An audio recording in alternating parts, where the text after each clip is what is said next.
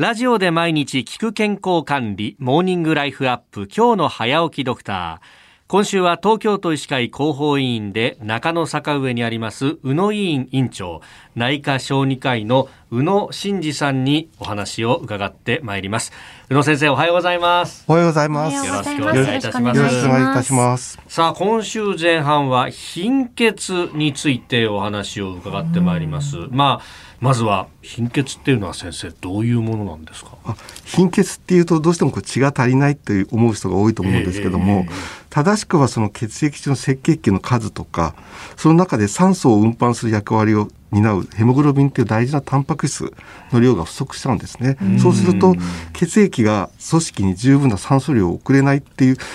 届けなくなった状態のことを貧血って言います。だから病名ではないんですね。あ、病気ってわけじゃないんですね。はい。そういう状態、病態。っていう感じでしょうかね。なるほど。はい、で具体的なその症状としてはどういうものが出てくるんですか？あの今ご説明しましたように、はい、ヘモグロビン量が低下するとその酸素を送れなくなっちゃう。と各臓器が、血液を通して酸素、赤血球ヘモグロビンを通して酸素を各臓器に送っているんですけども、はい、それが足りなくなると当然臓器が酸欠状態になっちゃうわけですね。そうすると顔色が悪いとか動悸がするとか息切れがする。疲労倦怠感めまいなどいろんな症状が出てきます。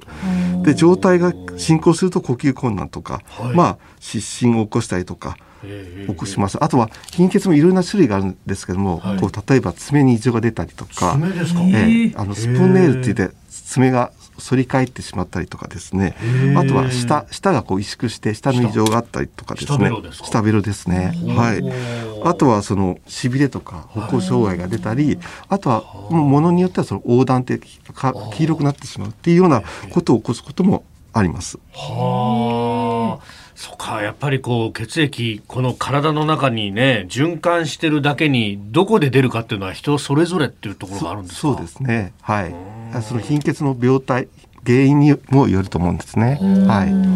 あのよくね朝礼で朝の会で貧血で倒れちゃったよなんていうことを聞くんですけどあれ立ちくらみっていうのはどうなんですか？まあ、今言った血液の貧血でも当然立ちくらみとか失神起こるんですけども、まあ、朝礼で倒れたっていう場合はどちらかというと血圧などの調節が原因で立った時に血圧が下がってしまって倒れてしまうっていうもの。でただよく朝礼であいつ貧血で倒れちゃったよなんていう話をするもんですからちょっとごっちゃになっちゃってるんですけども、そういう貧血っていうのはあまり血液学的には異常がないことが多い多いのでいわゆる血液のこれからお話しする貧血とはちょっと違うというものであるということを混同しないようにちょっと注意が必要かと思います。はい。あと貧血っていうとこう男性よりも女性の方があの多いようなそんなイメージなんですけど実際はどうですか？まあおっしゃる通り貧血っていうのはやっぱり女性特に若い女性に多いって言われてます。まあそれはもともとその体内に鉄を僕ら持っているんですけどももともと女性の方が男性に比べると鉄の持っている量が少ないことに加えてあと女性はどうしても周期的に月経で出血することもあるということがあること、はい、あと思春期の女性とかまあいろいろとこれから成長していきますんで鉄の需要も高まると、まあ、ある意味男性よりも鉄の消費は激しくなるのでどうしても女性の方が貧血になりやすいということですね。はいそうするとじゃあその差っていうのは若い時の方が顕著に出るって感じですか男女差は。男女差は若い時の方が多いと思います。はい。あと貧血が起こる原因っていうのはどういったことが考えられますか？大きく分けて4つ挙げられて、まあいわゆる出血してしまって貧血になるということ、まあ、あとは赤血球を作る材料不足、さっき言った鉄だも赤血球を作るための材料なんですけどもそういうのを不足した場合とか、あと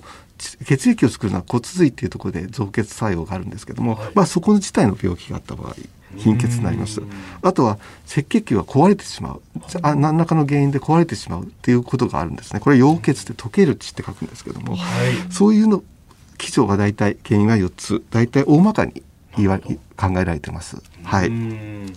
えー、まずねこの貧血になる原因について大まかに4つに分けられるというお話がありました、えー、この原因について明日また詳しく伺ってまいります。宇野委員委員長宇野真二さんでした。先生明日もよろしくお願いします。あよろしくお願いいたします。